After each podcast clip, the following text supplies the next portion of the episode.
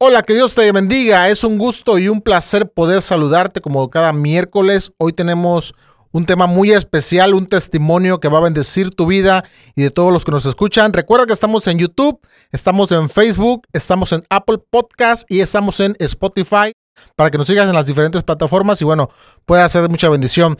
Hoy me congratula estar con mi hermano y amigo el apóstol Tito Grepone directamente desde Puerto Rico que trae un testimonio impactante que yo sé que va a impactar tu vida. Comparte este material porque yo creo que va a ser de mucha bendición. Dios te bendiga y bueno, mi estimado apóstol, gracias por estar aquí, por haber aceptado la invitación. Dios te bendiga, Dios te bendiga, amigo. ¿Cómo tú estás? Gracias a Dios, bien, hermano. Pues estamos aquí gustosos de que nos haya visitado el día de hoy porque tiene una palabra tremenda y bueno, para empezar este, este episodio, pues nos gustaría conocer un poquito, hermano, de sus inicios. ¿Dónde nace? Este, ¿Quiénes son sus padres? Amén. Yo vengo de una casa pastoral, de una, de una casa en donde mi padre era pastor y mi madre, pero eh, hubo un tiempo en que ellos se dedicaron a, mi padre se dedicó al narcotráfico allá en Puerto Rico antes de ser cristiano. Mi madre fue una mujer que a la edad de ocho años tuvo un accidente y ella quedó en silla de ruedas eh, por muchos años. Eh, a causa de ese accidente le tienen que hacer una cirugía en donde sacan todo por dentro, sacan su matriz, sacan ovarios, sacan labor, sacan todo, lo sacan todo. Entonces ella queda imposibilitada de ser madre, queda eh, con, la, con, pues, con la posibilidad de ser eh, lo que toda mujer eh, en, un tiempo desea o, toda su vida desea, que es madre. Y pues en el 1975 ella tiene lo que es una pelea con Dios. Ella comienza a orarle y le dice a Dios, ¿cómo es posible que madres pueden tener hijos que los abortan, otras los abandonan, otras los matan. Y yo que quiero un hijo, tú no me lo das. Y mi mamá dice que eh, al otro día, era un sábado por la noche, al otro día, domingo por la mañana, dice que ella fue a la iglesia y cuando fue a la iglesia, había, la esposa del pastor llevaba cierto tiempo enferma y dice que esta señora, esta pastora, apareció porque Dios le habló de madrugada y le dijo, te voy a levantar, te voy a sanar porque necesitas ir a hablar con una mujer. Dice que la esposa del pastor llegó a la iglesia, le puso la mano en el hombro y le dijo, milagros, pasa al frente. Cuando pasaron al frente, ella comenzó a ministrarla y le dijo, por tanto, has peleado conmigo, te daré la victoria. Le dijo, tendrás un varón y luego tendrás una hembra. Dijo, pasarán cuatro años y tendrás un varón, pasarán cuatro años más y tendrás una hembra. Y sabrás que Jehová Dios te habló hoy y tu varón será profeta a las naciones. Dice mi mamá que tardaron exactamente cuatro años. En marzo del 79 nací yo en los Estados Unidos. Eh, decían que yo era un fibroma cuando mi mamá comenzó a ir al hospital porque tenía pues las náuseas, tú sabes, todas esas cosas que le ocurren a las mujeres, decían que yo era un fibroma, que era imposible que mi mamá estuviera encinta, eh, todo esto. Tanto así que el día en que yo nazco, yo no nazco en, la sala de operaciones, yo nazco en el pasillo. Cuando iban a operar a mi mamá, que para quitarle el fibroma, de camino a la sala de operaciones, eh, salí yo. Siete mesín salí yo del vientre de mi madre. Eh, de ahí, a los cuatro años nació mi mamá. Al año de haber nació mi, hermana, perdón. Al año de haber nacido mi hermana, mi padre eh, conoce a Cristo como su exclusivo Salvador por primera vez. Mi padre es lo que se conoce como un ateo. Mi papá era ateo, mi papá no creía en Dios. Mi abuela era bruja era santera, era babalá. Eh, entonces, en mi casa no se, no se sabía quién era Dios, pero como mis abuelos por parte de madre, especialmente mi abuela, era testigo de Jehová. Escucha esto, mi abuela era testigo, ella no era ni pentecostal, la vieja, la vieja era testigo de Jehová. Ella incurcó a mi mamá a buscar de Dios.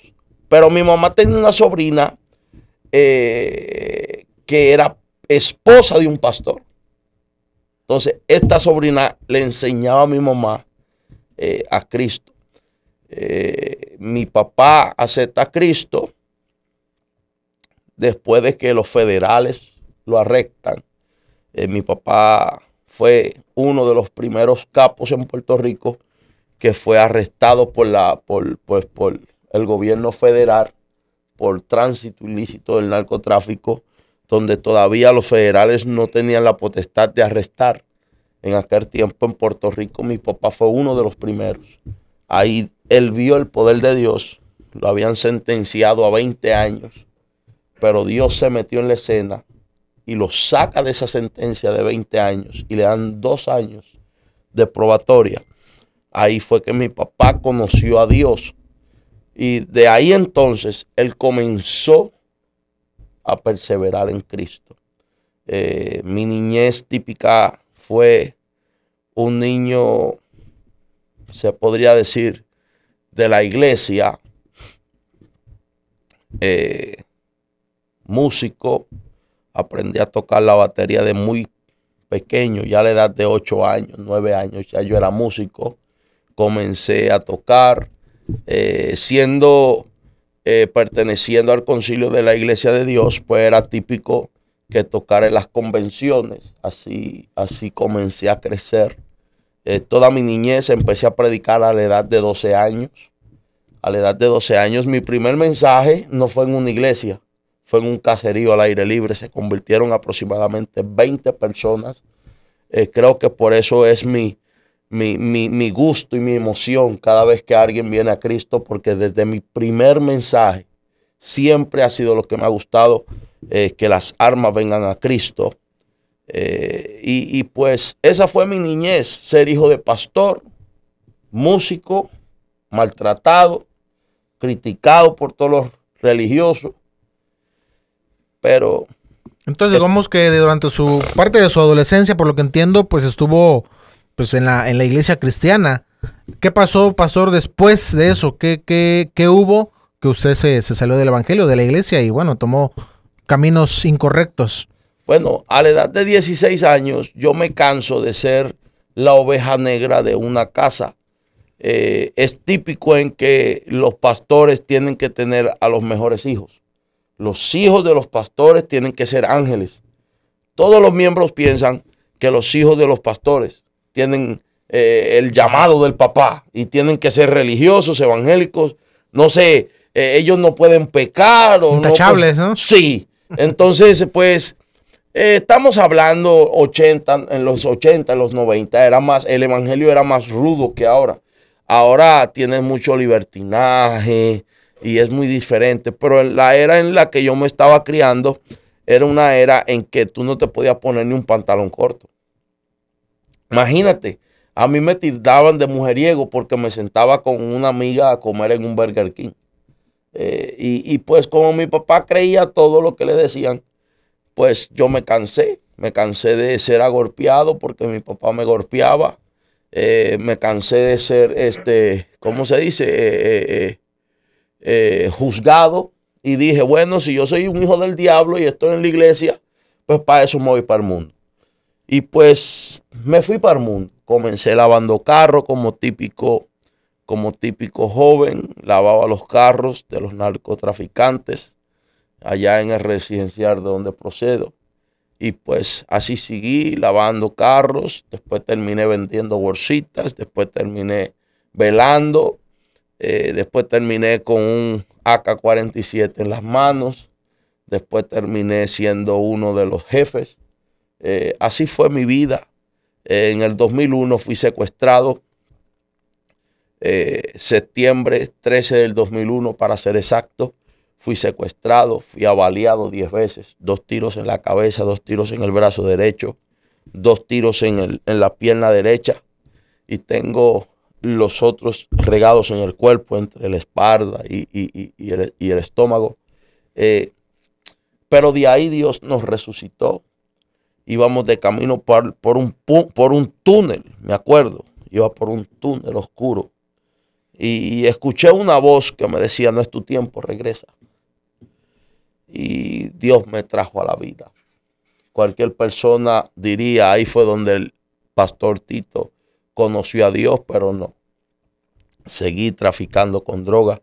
Ahí me mudé a los Estados Unidos. En los Estados Unidos se me hizo más fácil hacerlo. Allá seguí traficando con drogas, seguí haciendo y deshaciendo. Eh, todo lo que un narcotraficante, para no entrar en detalles, todo lo que un narcotraficante hace, lo estábamos haciendo. Eh, y pues eh, duramos en ese, en ese ambiente aproximadamente 20 años, entre moviéndonos entre en el narcotráfico, la música, caminando desde los Estados Unidos a Puerto Rico. Vinimos, visitamos México un par de veces, fuimos a Colombia. estuvimos en ese, en ese, en ese, en ese eh, mercado. Usted sabe de lo que es la negatividad. Eh, en un tiempo me quise hacer santero. quise ser santero y pues eh, me bautizaron como el hijo de Lecuá pero Dios me había bautizado desde antes de, la fundación del mundo y me había escogido como su hijo. Así que el día en que me, hacen el santo, eh, algo sucede que se rompe la, la, brazalera que me habían puesto en mi, en mi tobillo, eh, la pulsera, no sé cómo le dicen aquí en México, este... Grillete. Sí, como un grillete. Eh, se rompió. Mi babalao me decía que que el ECUA me iba a proteger, pero el día en que me secuestraron, el ECUA parece que estaba durmiendo, porque ni de cuenta se dio. Yo creo que ni de cuenta se dio, muchachos. Mira, eh, pero, ¿qué te puedo decir? Dios ha sido más que bueno y más que grande con nosotros. Eh, hasta aquí nos ha traído el Señor. Eh, hemos visto hemos caminado, hemos tenido enemigos, hemos visto enemigos siendo convertidos ahora que somos grandes amigos. Tengo testimonio de, de gente que eran mis enemigos en la calle, que yo los buscaba para matarlos y ahora son los que me ayudan.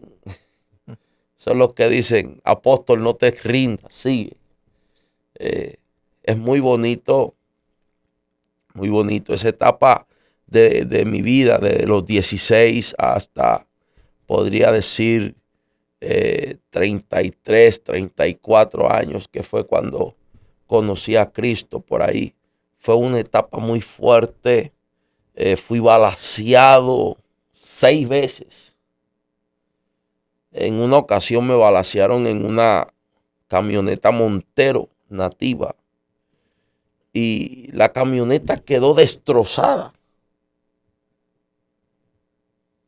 Yo no me explicaba cómo yo no recibí ni un impacto de bala. Algo muy fuerte.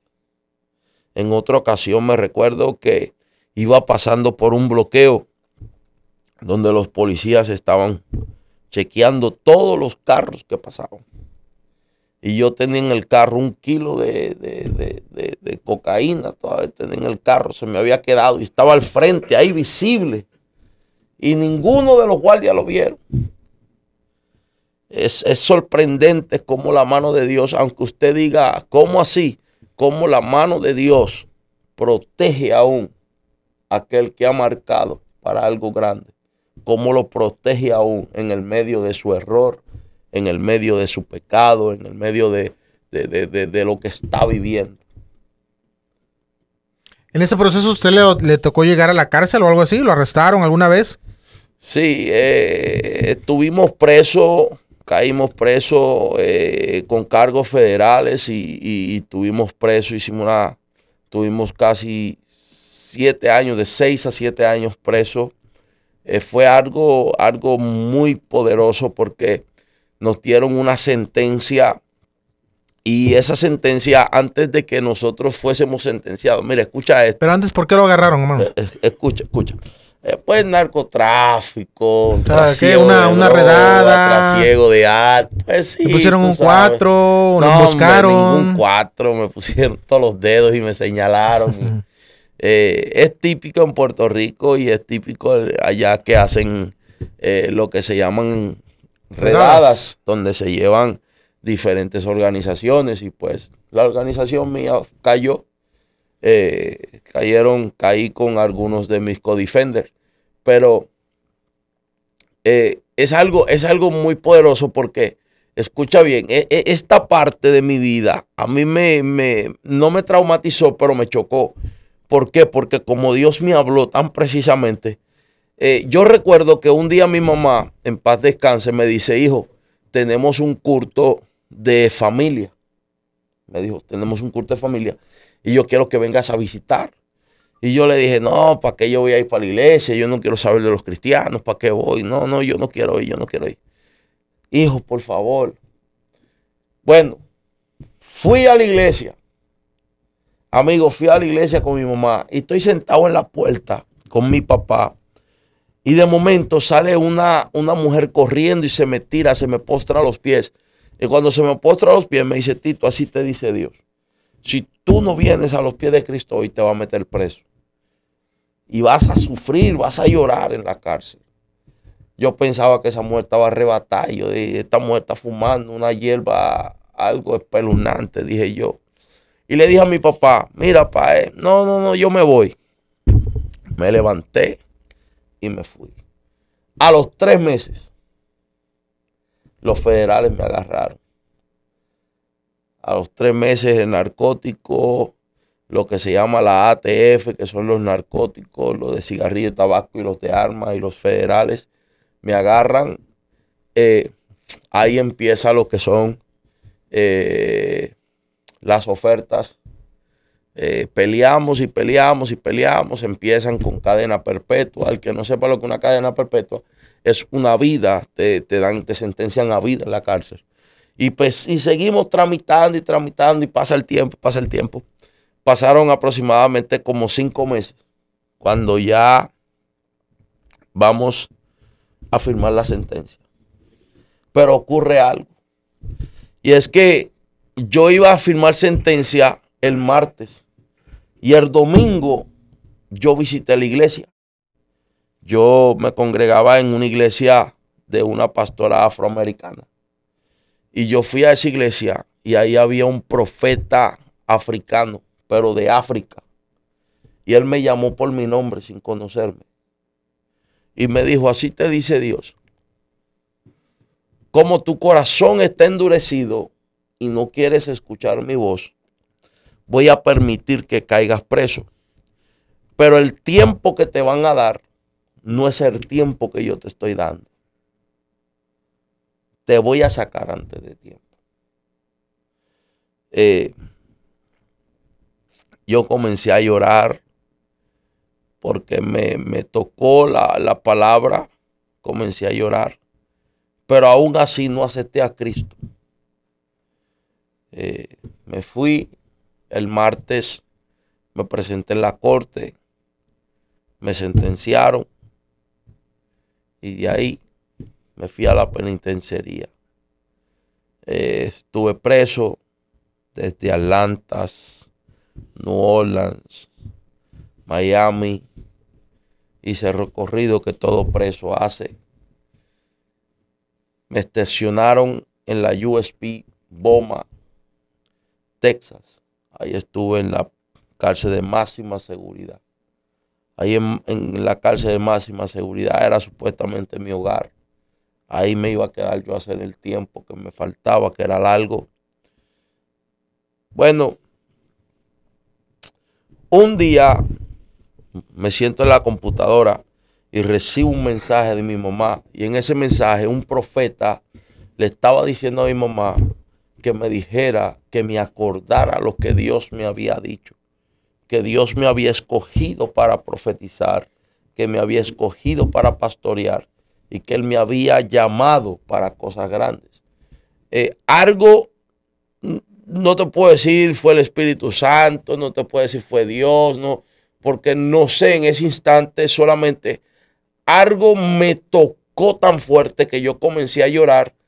Y, lo que hice fue que me fui a mi cerda, cerré la computadora, fui a mi cerda, cogí la toalla, cogí la ropa, le dije a, uno de los muchachos que, me custodiaba que me acompañara al baño.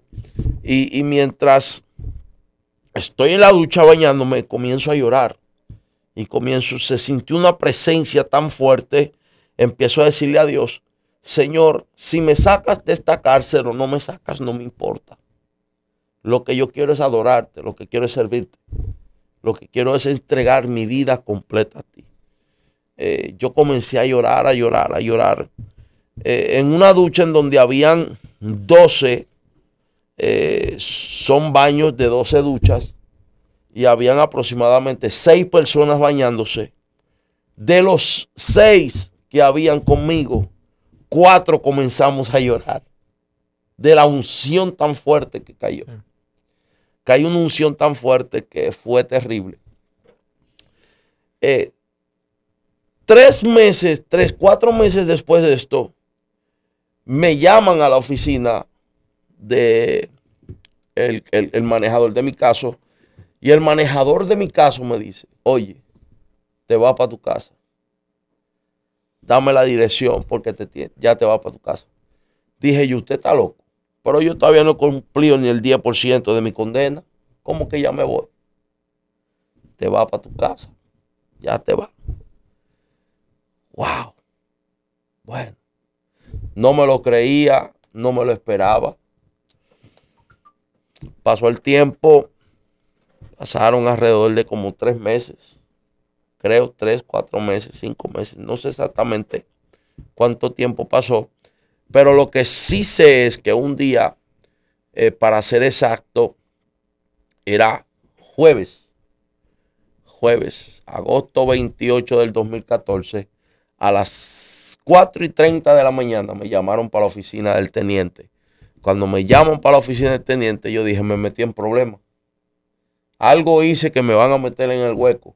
Y voy caminando, me recuerdo que cogí mi radio, cogí unas galletitas que tenía, unos culés y cogí unos sellos, una libreta y un lápiz para escribir la carta. Tú sabes, no podía hablar por teléfono, tenía que escribir carta. Y me recuerdo que que cuando voy donde el teniente me dice, hey, tiene 10 minutos para que recoja tus cosas porque te va. Que me voy para dónde? Ya te va para tu casa. Usted está loco. Ya se va usted para su casa. Le dije, mire, yo no necesito nada. Que los presos se queden con todo lo mío. Le dejé ropa, comida. Dejé hasta las fotos que tenía. Dejé cartas. Dejé todo. Lo dejé atrás.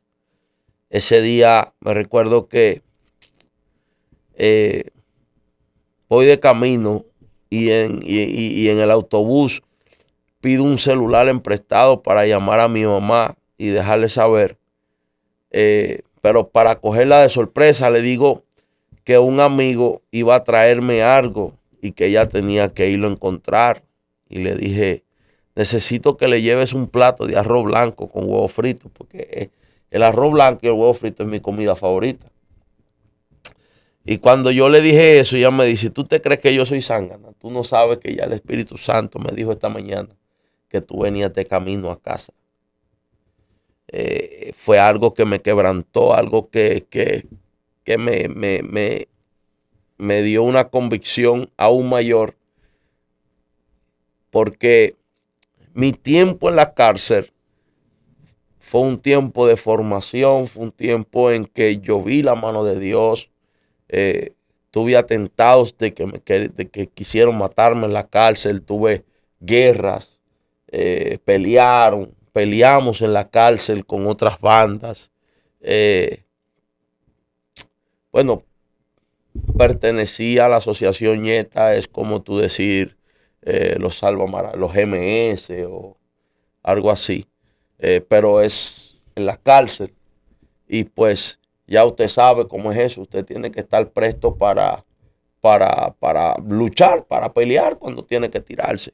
Y fueron tantas ocasiones dentro de la cárcel que estuve a punto de perder mi vida o estuve a punto de hacer algo que, que no quise hacer. Pero Dios en su misericordia, digo Dios en su magnificencia, en su soberanía, siempre estuvo ahí. Dios no nos dejó huérfanos, Dios no nos dejó solos. Tanto así que llegué a mi casa y, me recuerdo que llegué un viernes, salí jueves, llegué viernes. Y cuando llegué viernes se supone que me tenían que poner un grillete. Porque yo salí por una, porque el presidente Obama firmó un perdón. Entonces, él perdonó a cierta cantidad de reos. Eran creo que 350 mil reos y entre ellos caí yo. Entonces, eh, las, las especificaciones era que debía de estar cierto tiempo bajo grillete en mi casa. Y el oficial de probatoria que me iba a poner el grillete era pastor. y el oficial de probatoria que me tenía que reportar era pastor. Una cosa, pero mira, yo no, yo no, yo no me explico cómo Dios, cómo Dios posicionó todo. Cómo Dios puso todo en orden. Yo no tenía problemas para ir para la iglesia. Eh, se suponía que yo no saliera eh, los fines de semana. Tenía nada más para salir de lunes a jueves, de cierta hora a cierta hora. Él me decía, ¿va para la iglesia? Sí, dale. Pero estás en tu casa a las 3 de la tarde. No me daba problemas para ir. Cuando empecé a predicar, se supone que no saliera de cierta área. Vas a predicar. Tú sabes que a veces estaba yo predicando en iglesias y de momento entraba mi oficial de probatoria a escucharme predicar. Una cosa muy bonita, muy bonita, algo muy poderoso eh, muy poderoso. Y, pues Dios, por eso es que yo, yo soy tan adicto a la presencia de Dios. Eh, y, hoy en día estamos pastoreando y, ¿qué te puedo decir? Soy adicto a la presencia de Dios. Entonces una vez que usted salió de la cárcel, ahora sí que se fue como el parteagua, ya nunca regresó, ya no volvió a, la, a lo anterior. Yo le dije a Dios que toda la vida mía se la iba a dar a Él. Y ya. Yo, yo creo que no hay dinero en este mundo que valga más que la presencia de Dios. No hay nada en este mundo que me pueda alejar a mí, apartarme de la presencia de Dios. Soy adicto a la presencia de Dios. Soy adicto a lo que Dios hace a través de mí. Soy adicto a lo que Dios puede hacer a través de mí. Eh, tengo presente que siervo inútil soy, que Él me usa cuando quiere. Hay gente que piensa que Dios lo va a usar siempre. Yo sé que Dios me va a usar cuando Él quiere, pero yo quiero estar presto para cuando Él quiera usarme. ¿Me explico? Sí. Eh, porque mucha gente piensa que Dios lo va a usar siempre. Y, y, yo tengo el conocimiento y sé que va a haber algún día que Él no me quiere usar, que te vaya a usar a ti. ¿Me explico? Sí pero tengo que estar presto para que Dios me use. Soy adicto a su presencia. Soy adicto a las armas. Me fascina ganar armas para Cristo. Me fascina predicar el Evangelio. Mucha gente le gusta predicar en las iglesias. A mí me gusta predicar en la calle. Me fascina ganar armas para Cristo. Eh, creo que es de la única manera que bíblicamente dicen que podemos hacer fiesta en el cielo. Sí. me imagino que es de la única manera en que nosotros ponemos una sonrisa en el rostro de Dios. Y soy de aquellos que digo, bueno, si Dios puso una sonrisa en mi rostro, ¿por qué yo no poner una en la de él? Claro. Entonces me fascina hacer que Dios sonría. Me fascina hacer que en el cielo haya fiesta. Y, y pues te voy a decir algo. Mi sueño, todo el mundo, bueno, la mayoría de la gente nunca te habla como se quisiera morir, ¿verdad? No.